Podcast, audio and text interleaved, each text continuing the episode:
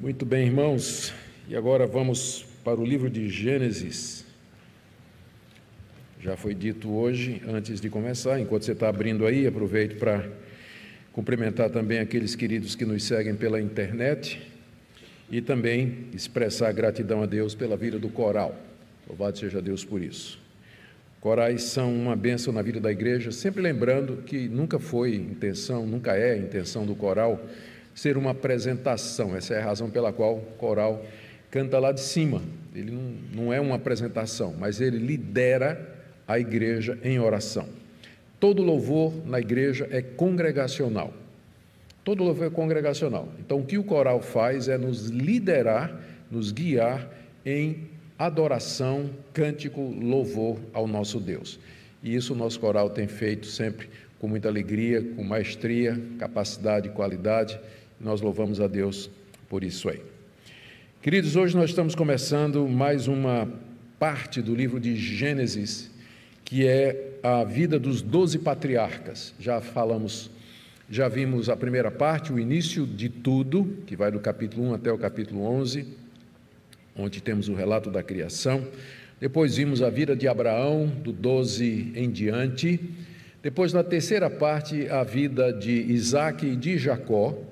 E agora a última parte do livro de Gênesis, que é a vida dos doze filhos de Jacó, ou os doze patriarcas, que vai aqui do capítulo 37 até o 50, até o final do livro de Gênesis. São, portanto, quatro partes e nós estamos começando a última. Queira Deus, chegamos até o final, agradecidos a Deus pela sua revelação, pela história maravilhosa que nós temos aqui como o nome diz, o livro de Gênesis é o livro dos começos, o livro dos princípios. Sem esse livro, nós não temos como entender o restante da Bíblia. E a exposição dele, eu tenho certeza, tem servido para abençoar os irmãos na compreensão da história da redenção. Hoje nós vamos falar sobre José o sonhador, do verso 1 até o verso 11. Jacó habitou na terra das peregrinações de seu pai, na terra de Canaã. Essa é a história de Jacó. Quando José tinha 17 anos, apacentava os rebanhos com seus irmãos.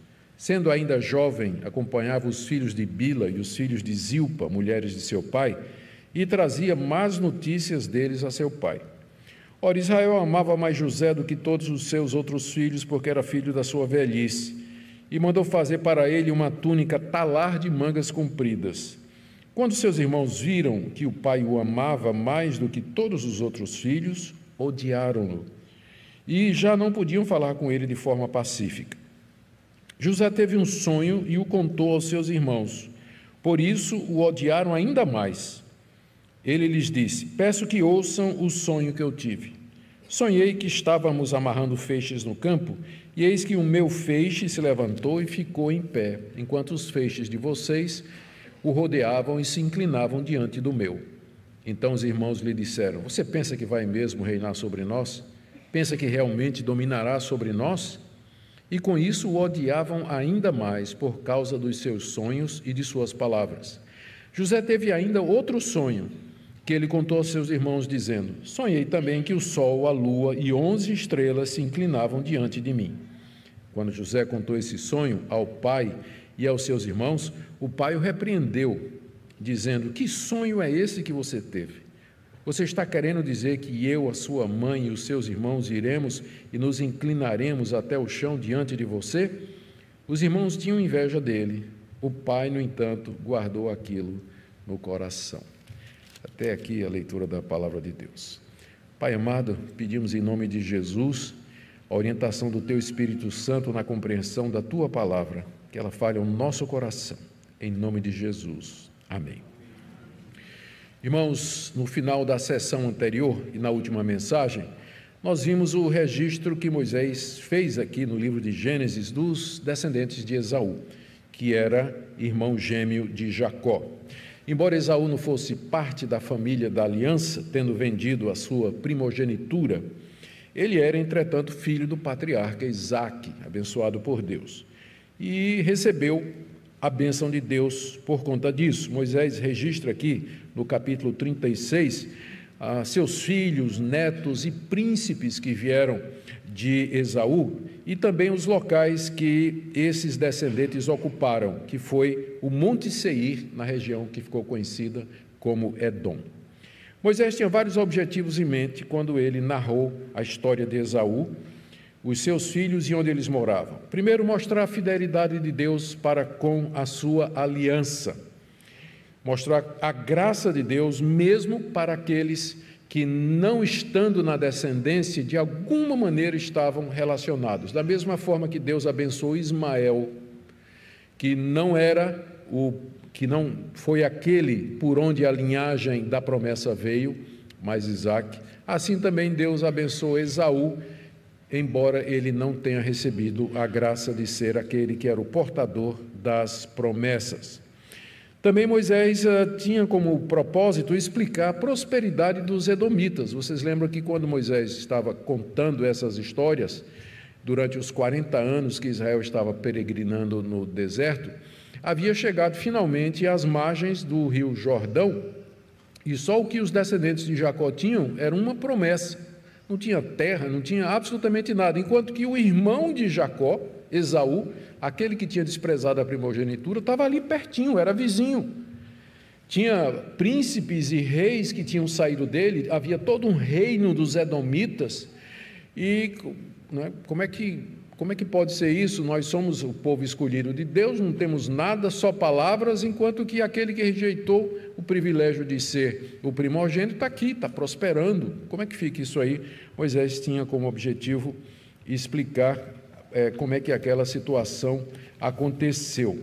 E também explicar por que é que os hebreus não podiam atacar os edomitas. Vocês lembram, na, no último domingo, nós falamos que os, uh, os edomitas, eles estavam bem no caminho, de, vindo do deserto para entrar na terra, para entrar em Canaã. O, quem vinha pelo sul, que era o caso do, dos israelitas, tinham de passar pelos edomitas.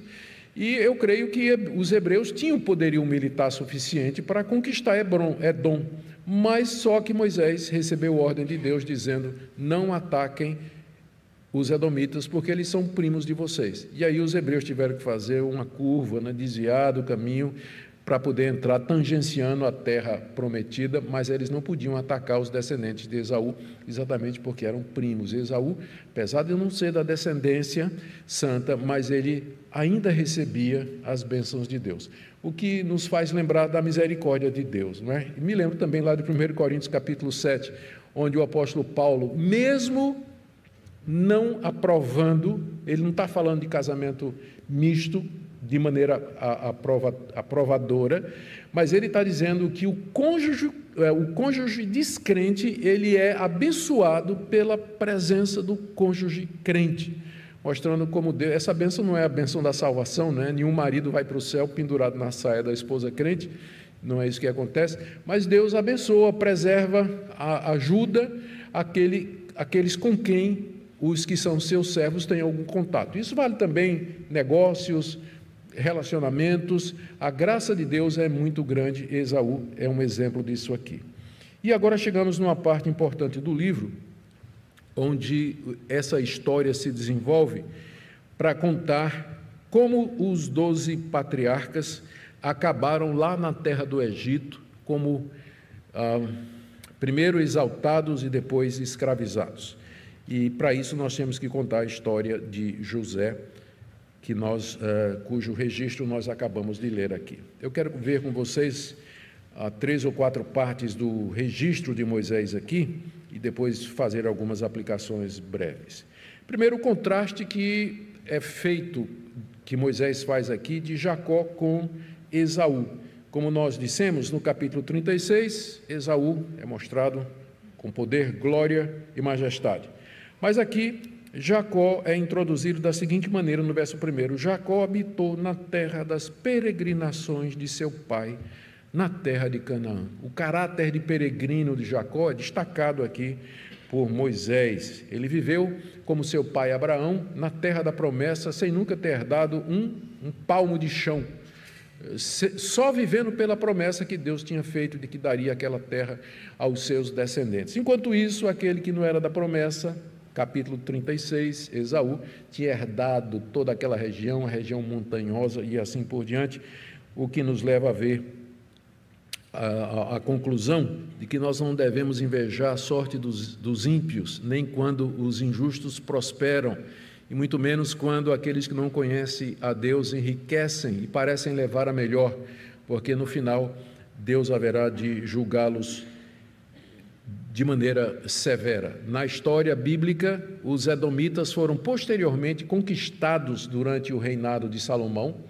se revoltaram durante o reinado de Jeorão e foram destruídos pela invasão babilônica, de forma que os edomitas não existem mais, mas os descendentes de Jacó, sim. Então, chega o tempo de Deus, no momento de Deus, de fazer o julgamento, portanto, não cobicemos o mundo nem as coisas que há no mundo. Essa expressão aí no verso 2, essa é a história de Jacó, não está olhando para trás, mas ela está olhando para frente. Mas aí você pergunta, ué, mas ele já não contou a história de Jacó? Mas é que Moisés, ele escreve dessa maneira, né? Ele escreve, primeiro ele dá o título e depois ele dá a história. Ele fez isso nove vezes, essa é a décima vez que ele faz isso, e a décima divisão do livro de Gênesis, se você for pegar literariamente, é a décima vez que ele diz: Estas são as gerações, ou esta é a história, ou este é o registro de. São dez vezes que a expressão hebraica Toledot aparece, indicando isso aí. E na verdade ele não quer contar a história de Jacó, ele quer contar a história dos descendentes de Jacó. Então você pode traduzir ou entender da seguinte maneira: essa é a história de Jacó e sua família. Então, e a ênfase vai ser nos doze filhos, mas mais particularmente num deles, que é a personagem principal do restante do livro, que é José. Muito bem. Ele começa contando que José era odiado pelos seus irmãos, do verso 2 até o verso 11. Ele era José era o filho mais velho de Raquel. Ele nasceu lá em Padã Arã, juntamente com os demais dez. Benjamim nasceu a caminho, já nasceu em Canaã. Raquel era a esposa amada de Jacó. E Jacó tinha uma grande apreciação por José e confiava nele mais do que nos seus outros filhos e tinha a intenção de fazer dele o herdeiro. José, Jacó tinha essa intenção de fazer de José o herdeiro do clã, aquele que receberia a primogenitura. O texto nos diz que três coisas contribuíram para que o ódio dos irmãos de José se desenvolvesse a ponto de que, como veremos na próxima vez, eles planejaram matar ou se livrar de José, como a história é bem conhecida. A primeira coisa que o texto nos diz que provocou ainda mais a raiva dos irmãos de José é que José trazia mais notícias dele a seu pai. Lemos aí no verso 2: quando José tinha 17 anos, apacentava os rebanhos com seus irmãos. Sendo ainda jovem, acompanhava os filhos de Bila e os filhos de Zilpa, mulheres de seu pai, e trazia más notícias deles a seu pai. Pastoreava os rebanhos de seu pai juntamente com seus irmãos mais velhos, embora fosse ainda muito jovem. Então, provavelmente ele era ou empregado ou ajudante dos seus irmãos mais velhos quando estavam cuidando das ovelhas e cabras do pai Jacó. E é interessante aqui que, apesar de ser o favorito, ele tinha que trabalhar. Às vezes os pais é, estragam os filhos, né? O favorito a gente pega leve.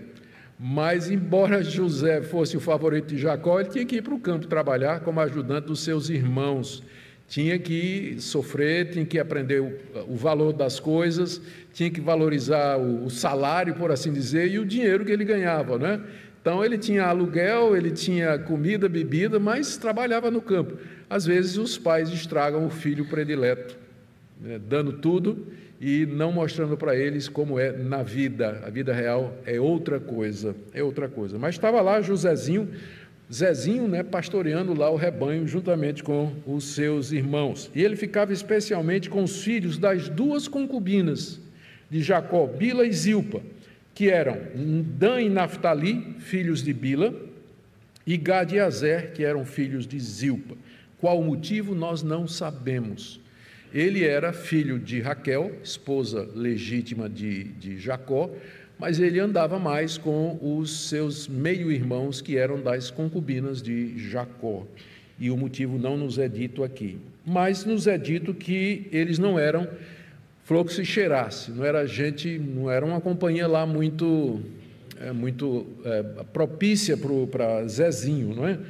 Porque o texto nos diz aqui que ele, quando voltava do campo para casa, ele chamava papai e dizia: Pai, aconteceu isso, isso, isso, isso. Diz o texto aqui que ele é, trazia más notícias, provavelmente quer dizer notícias das coisas más que os seus meio-irmãos faziam.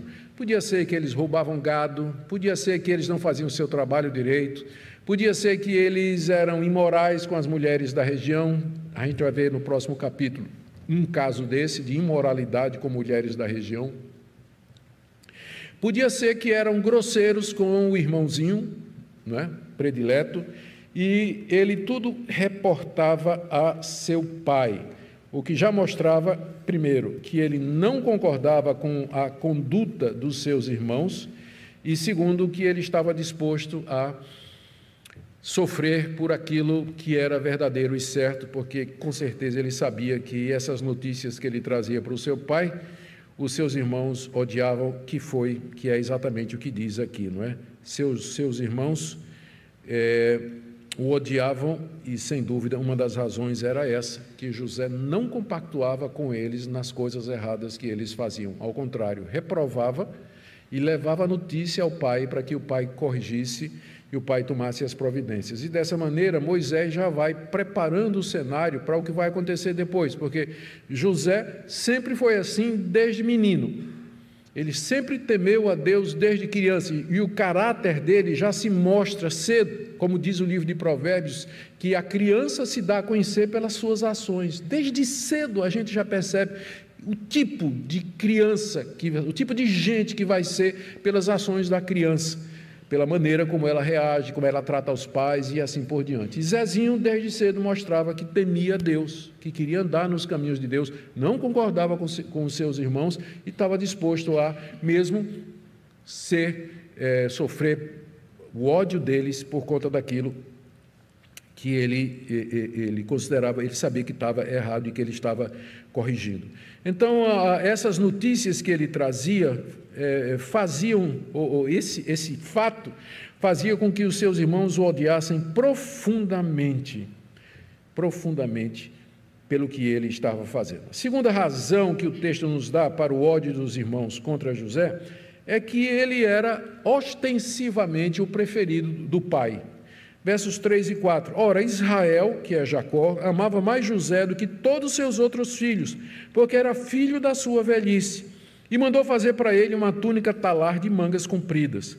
Quando seus irmãos viram que o pai o amava mais do que todos os outros filhos, odiaram-no e já não podiam falar com ele de forma pacífica.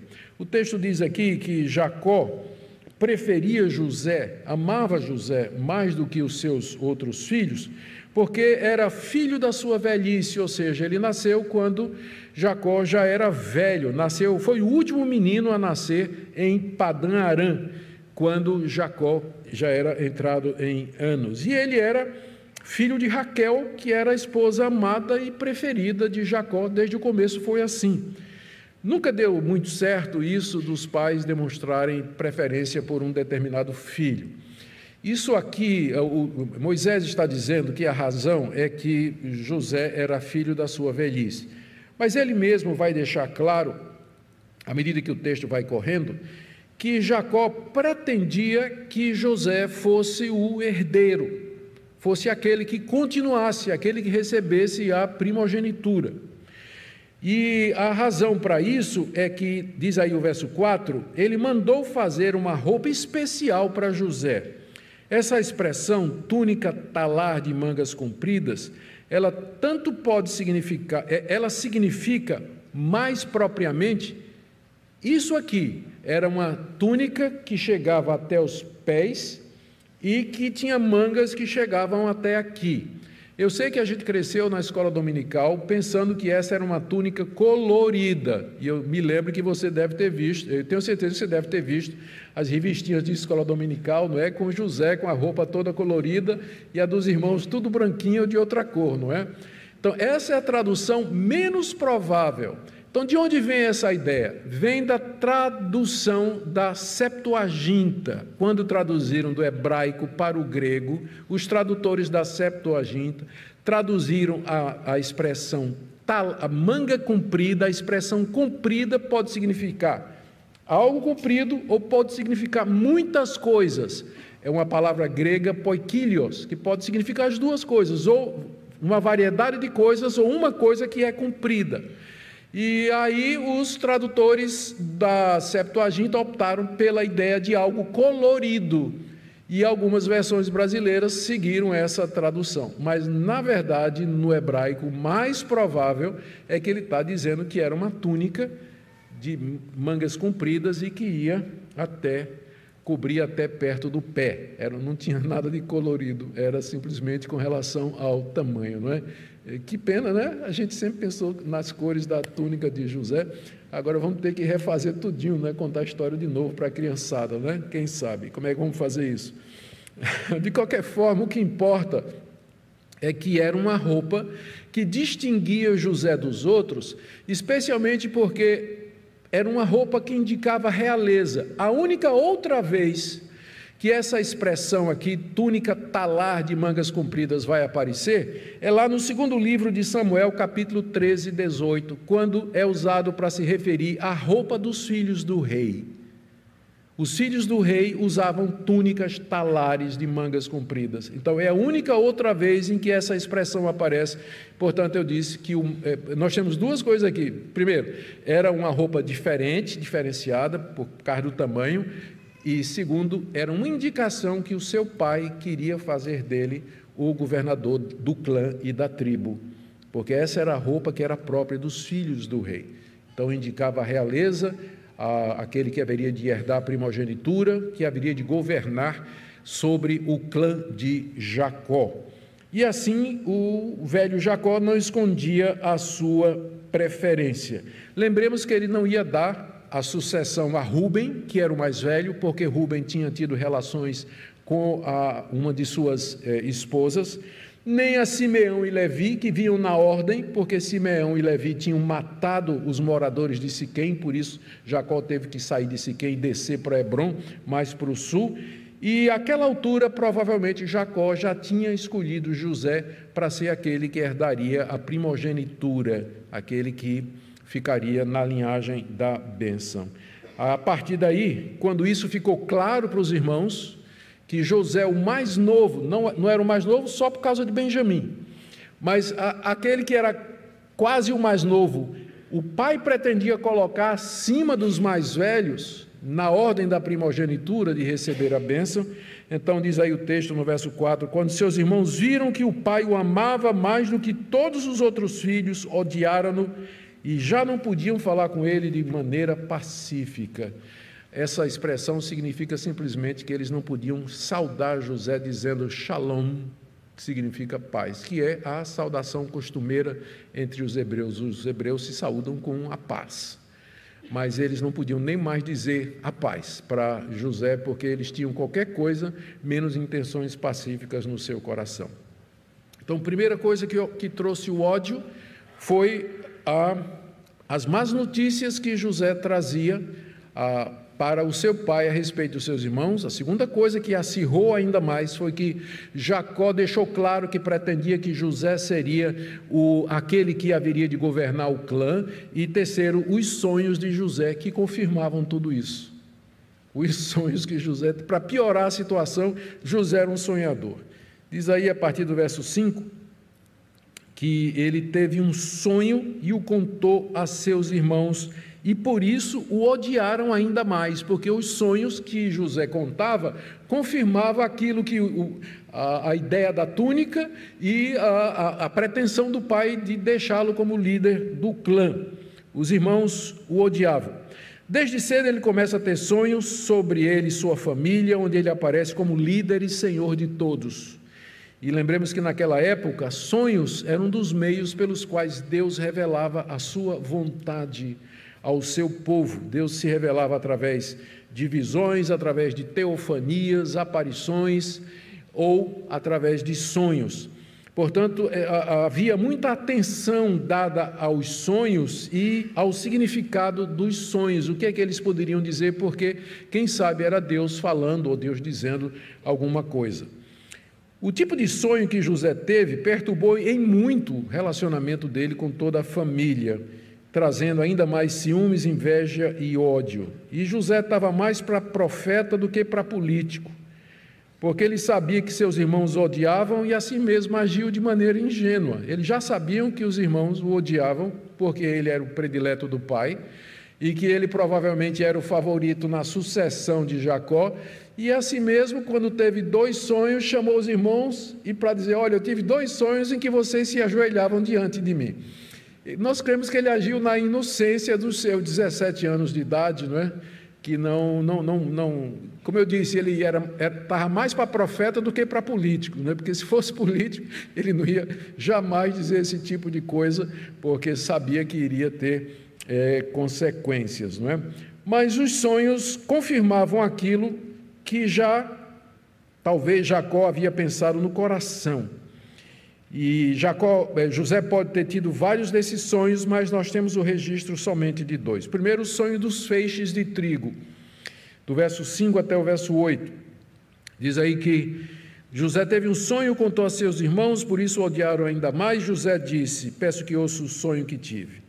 E aí narra o sonho de que eles estavam no campo amarrando os feixes no tempo da colheita, feixes de trigo, e então o feixe de José se levanta, fica em pé, e os feixes dos seus irmãos é, arrudeiam o feixe de José e se curvam diante do feixe de José. Foi esse o sonho é, que José é, contou aos seus irmãos. Os irmãos interpretaram na hora o que é que José queria dizer. Tanto é que a reação deles foi essa daqui que nós encontramos no verso 8. Você pensa que vai mesmo reinar sobre nós? Pensa que realmente dominará sobre nós? Percebam como ele diz: você pensa que vai mesmo? Você pensa que realmente indica que já havia essa, essa suspeita da parte deles, não é? de que eh, José seria o, o chefe de todos eles. Então os sonhos vinham a confirmar. E os irmãos então diziam: Você pensa mesmo então é verdade mesmo isso que, que, que você está pensando no seu coração, que papai vai colocar você sobre nós, você sendo mais novo do que nós. É isso que você tem no seu coração? Essa foi a reação dos irmãos. É, aqui, note que eles, a reação dos irmãos se referia não somente à interpretação do sonho, que era óbvia, mas também à maneira como José contava aquilo ali, ó, porque veja o final do verso 8. Com isso o odiavam ainda mais por causa dos seus sonhos e de suas palavras. Quer dizer, a maneira como José contava. Dizia, gente, vem cá, ó, ó, ó que sonho. O que, é que vocês acham desse sonho aqui? Lá estava o meu feixe e o de vocês tudo ajoelhado ao redor. Então, não só o conteúdo do sonho, mas a maneira como Zezinho contava. Na sua ingenuidade, ele não, não, não se apercebia que ao fazer isso, ele fomentava o ciúme, a inveja e a raiva no coração dos seus irmãos, por mais verdadeiro que fosse. Mais verdadeiro que aquele fosse. Curiosamente, quando mais adiante nós vamos ver essa profecia se cumpre, foi exatamente por causa de comida. Os onze irmãos, os dez irmãos de José, saíram de Canaã para o Egito para buscar comida. E foi a primeira vez que se ajoelharam diante de José por causa do trigo que eles estavam precisando. Então, é profético esse sonho em muitos sentidos diferentes. Muito bem, o segundo sonho que nós temos aqui é sobre astros celestes, do verso 9 a 11. José teve ainda outro sonho que ele contou a seus irmãos, dizendo e aí o sonho era que o sol, a lua e as estrelas, dez, onze estrelas, se inclinavam diante dele. Só que dessa vez José contou o sonho ao seu pai também. E a reação foi de Jacó. Jacó entendeu claramente que José estava se referindo a ele, Jacó, e é curioso aqui, ó, no verso, 10, eh, no verso 10, quando Jacó contou esse sonho ao pai e a seus irmãos, o pai repreendeu, dizendo: Que sonho é esse que você teve? Você está querendo dizer que eu, a sua mãe, Raquel, já tinha morrido, não é? Então, quem é a mãe aqui? Provavelmente Lia havia ocupado o lugar de matriarca e mãe adotiva de José. É ela aqui que é mencionada aqui. Você está dizendo que eu, né, a, a, Lia, que foi a primeira com quem é, Jacó casou, e os seus irmãos nos inclinaremos até o chão diante de você? E diz aí no verso 11 que os irmãos tinham inveja dele, mas que o pai guardava aquilo no coração. Jacó sentiu-se na responsabilidade de repreender o filho, porque aquilo que o filho estava sonhando e a interpretação do sonho pervertia toda a ordem social. Não se fazia assim no Antigo Oriente. Havia uma hierarquia não era dessa forma que as coisas aconteciam, mas Jacó tinha vivido o suficiente e tinha tido experiências suficientes com Deus para saber que Deus não se sujeitava aos ditames e costumes da cultura. Tanto é que escolheu ele em vez do mais velho, que era é, Esaú, escolheu Isaac em vez do mais velho, que era Ismael.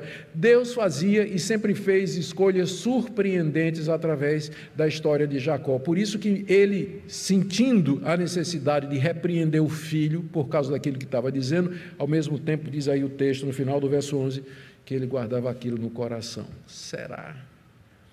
Será que isso que eu estou querendo fazer, de fato, isso que eu, eu, tenho no coração, essa minha preferência por José, esses sonhos que ele teve, isso tudo já está apontando que vai ser ele, aquele ah, por quem a, a descendência virá, aquele por quem, ou, ou aquele por quem a, a promessa haverá de vir? O que é que eu termino, meus irmãos, perguntando o que é que isso tudo poderia ajudar os israelitas naquele momento da história em que eles estavam prestes a entrar no Rio Jordão, eh, atravessar o Rio Jordão e entrar na terra prometida. Primeiro, essa história aqui, ela começa a explicar aos israelitas como eles haviam chegado no Egito, como eles se tornaram escravos, até que Moisés os libertou. Tudo começa com os sonhos de Zezinho. Por isso que a história começa aqui. Os irmãos o odeiam, vão vendê-lo para o Egito, Deus vai mandar uma seca, eles vão no Egito buscar trigo, lá eles acabam reconhecendo que o governador é José. José traz o povo todo, o povo fica durante muitos anos, se multiplica. Surge um faraó que não conhece José, escraviza os filhos de Jacó. Deus manda Moisés para tirá-los de lá, e 40 anos depois disso, eles estão às margens do Rio Jordão para entrar na terra prometida. Então, essa é uma parte importante da história de como os israelitas haviam chegado até ali, o Rio Jordão, para entrar na terra prometida.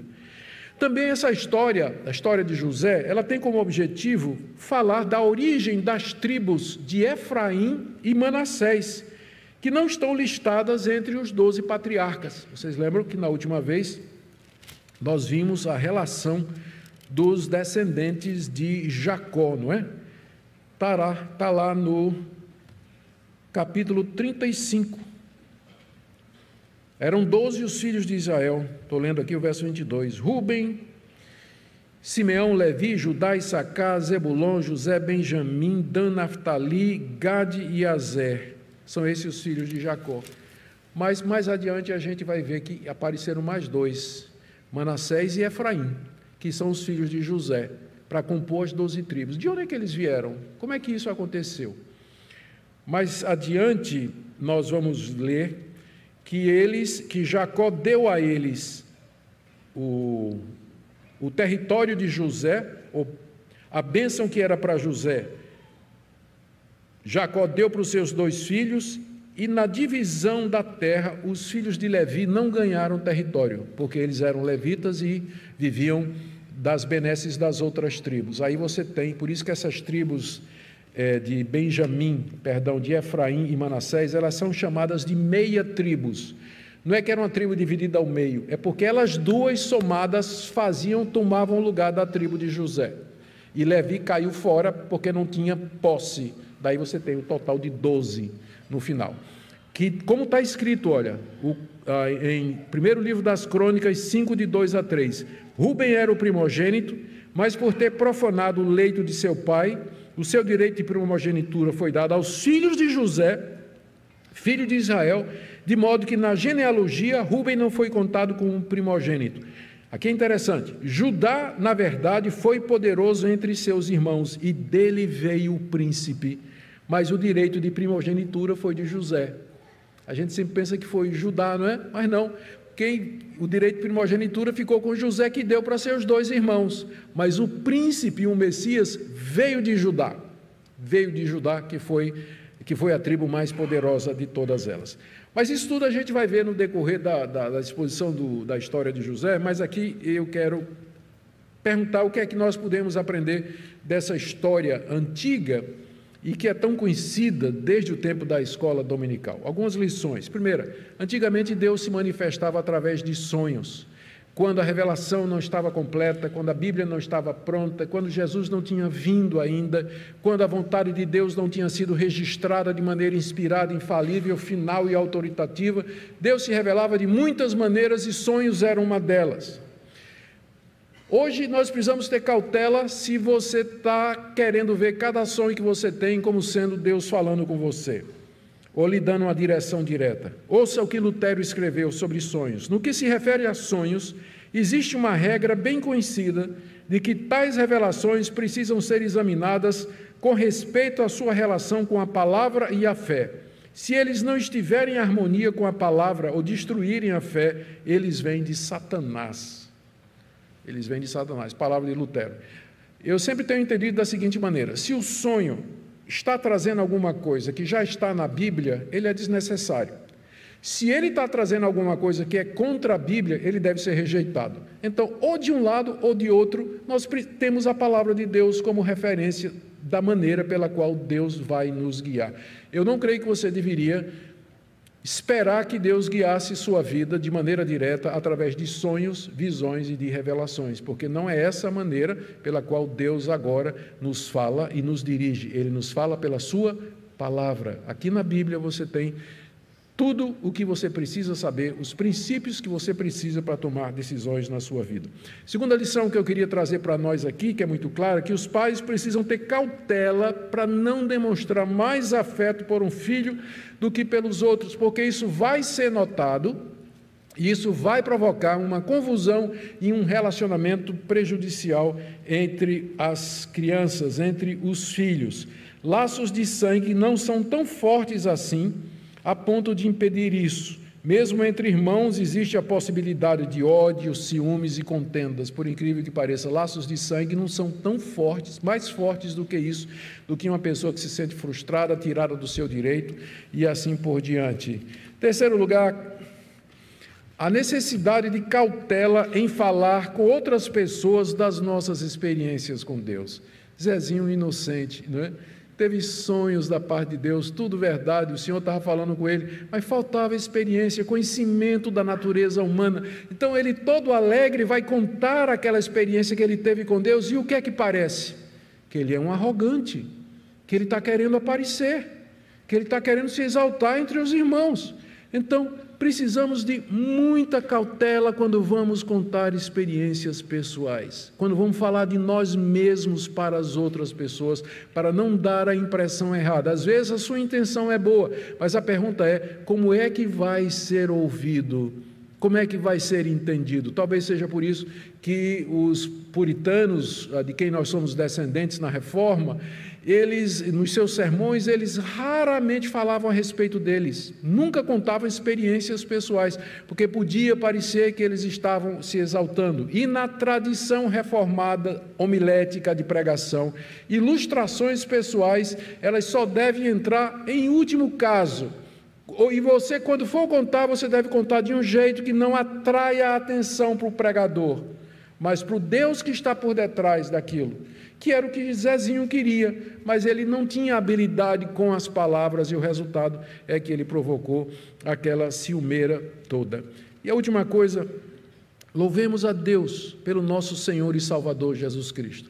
A história de José é um tipo do que aconteceu com nosso Senhor e Salvador. Primeiro ele foi humilhado, odiado, rejeitado pelos irmãos.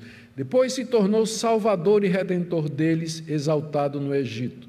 O nosso Senhor Jesus, primeiramente, ele foi humilhado, rejeitado, negado pelo seu próprio povo, morto pelo seu próprio povo. Depois foi exaltado por Deus à direita da glória celeste, de onde ele vive para sempre para interceder pelo seu povo. Amém, irmãos?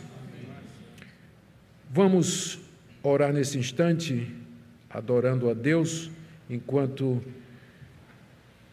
o nosso, logo depois o nosso o coro vai entrar para louvar ao Senhor. Fiquemos em pé, irmãos. Pai querido, nós te damos graças pela história bíblica, pelas lições preciosas que nós podemos tirar. Nós pedimos que o Senhor nos ajude a aprender, que nós possamos colocar no nosso coração as lições tão ricas desse texto.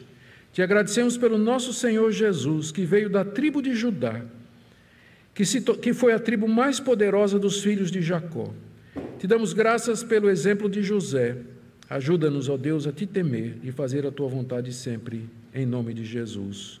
Amém.